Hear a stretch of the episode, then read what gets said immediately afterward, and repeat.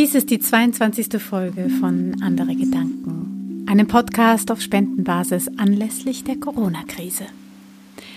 Wer mehr über die Entstehung dieses Podcasts erfahren möchte, der höre die Nummer 15 an.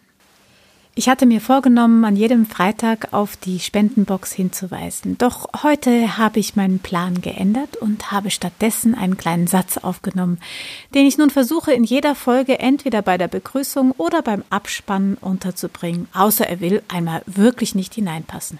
Und dieser Satz geht so. Es gibt eine Spendenbox für diesen Podcast und alle Erzähler und Erzählerinnen freuen sich, wenn es darin klingelt. Doch nun tauchen wir tief in eine Geschichte der Sioux ein. Eine Geschichte, die mir sehr am Herzen liegt und die das gleiche Motiv trägt wie die zwei vorigen Folgen Nummer 20 und 21.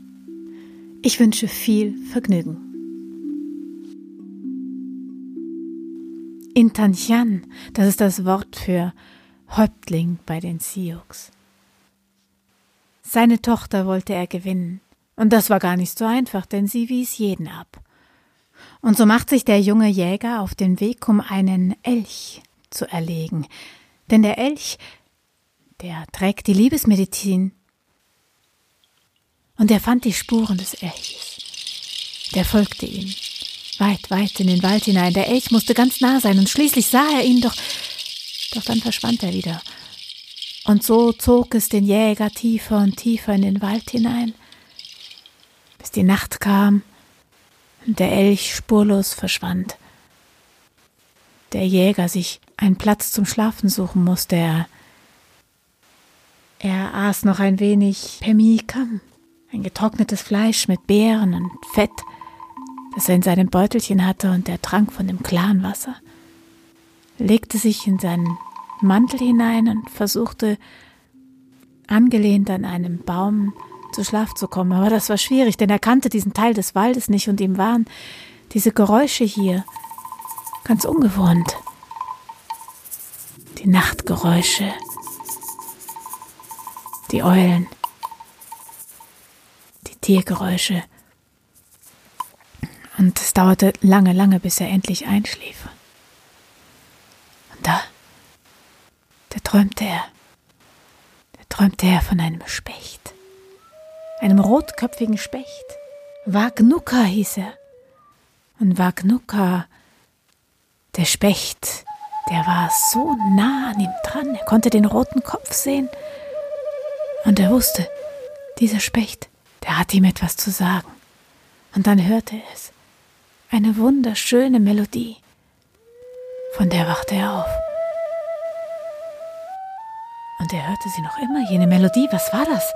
Ganz fern kam es aus dem Wald heraus, und er schaute sich um, und tatsächlich direkt auf seinem Baum, da saß einer dieser Spechte. Und Wagnuka, der rotköpfige Specht, der flog ein paar Bäume weiter. Und der Jäger folgte ihm.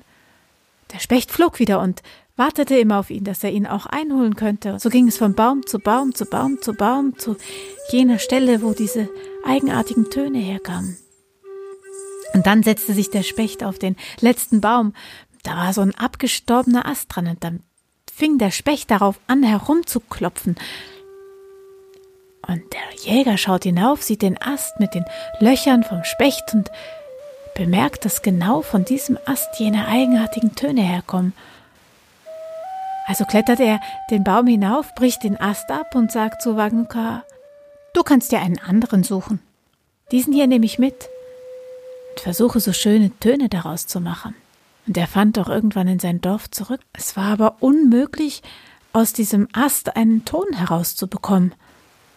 Er wusste nicht, wie er es anstellen sollte.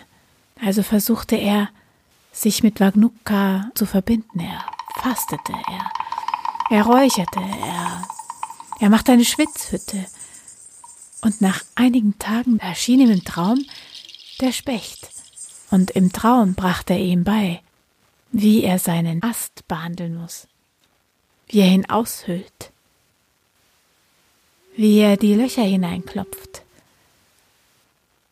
Ein Ast so lang wie sein Unterarm, die Löcher so weit entfernt wie seine Knöchel, eine Flöte, die nur seine ganz eigene Flöte war und seine eigenen Töne spielen würde. Und als der Jäger aus dem Traum erwachte, da machte er es genau so. Er suchte sich einen neuen Ast und baute die erste Flöte nach seinem Maßen, nach seinem Unterarm und der Breite seiner Knöchel. Und als er dann den ersten Ton spielte, da hörte er wieder diese Magie und fühlte sich mit allem verbunden. Und so lernte er die Flöte zu spielen. Und mit jener Flöte ging er dann zur Tochter des Häuptlings.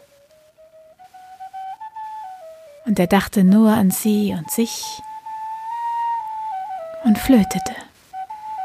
Die Tochter hörte das wohl. Komm zu mir. Wir sollen zusammen sein. Ihr Kopf sagte sofort nein, aber ihr Herz, ihr Herz und ihre Beine, die liefen zu ihm hin. Und als er sie in den Arm nehmen wollte und sie küssen wollte, da, da wollte sie sagen, nein, nein, nein. Doch ihr Herz und ihre Füße, die nahmen seine Umarmung in Empfang und seinen Kuss. Willst du meine Frau werden? Und der Kopf wollte Nein sagen, doch ihr Herz und ihre Füße wussten es. Und so gewann er die Tochter des Häuptlings zur Frau. Und sie waren glücklich. Das ist die Legende der Liebesflöte der Sioux. Und die Flöte, die ihr in diesem Podcast hört, ist nach dieser Tradition gebaut. Sie hat die Länge meines Unterarmes. Und die Entfernung der Löcher sind die Entfernung der Knöchel meiner Hand.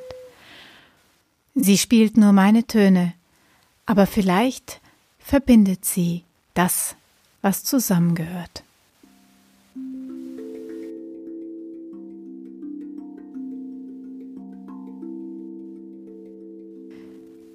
Das war die 22. Folge von Andere Gedanken.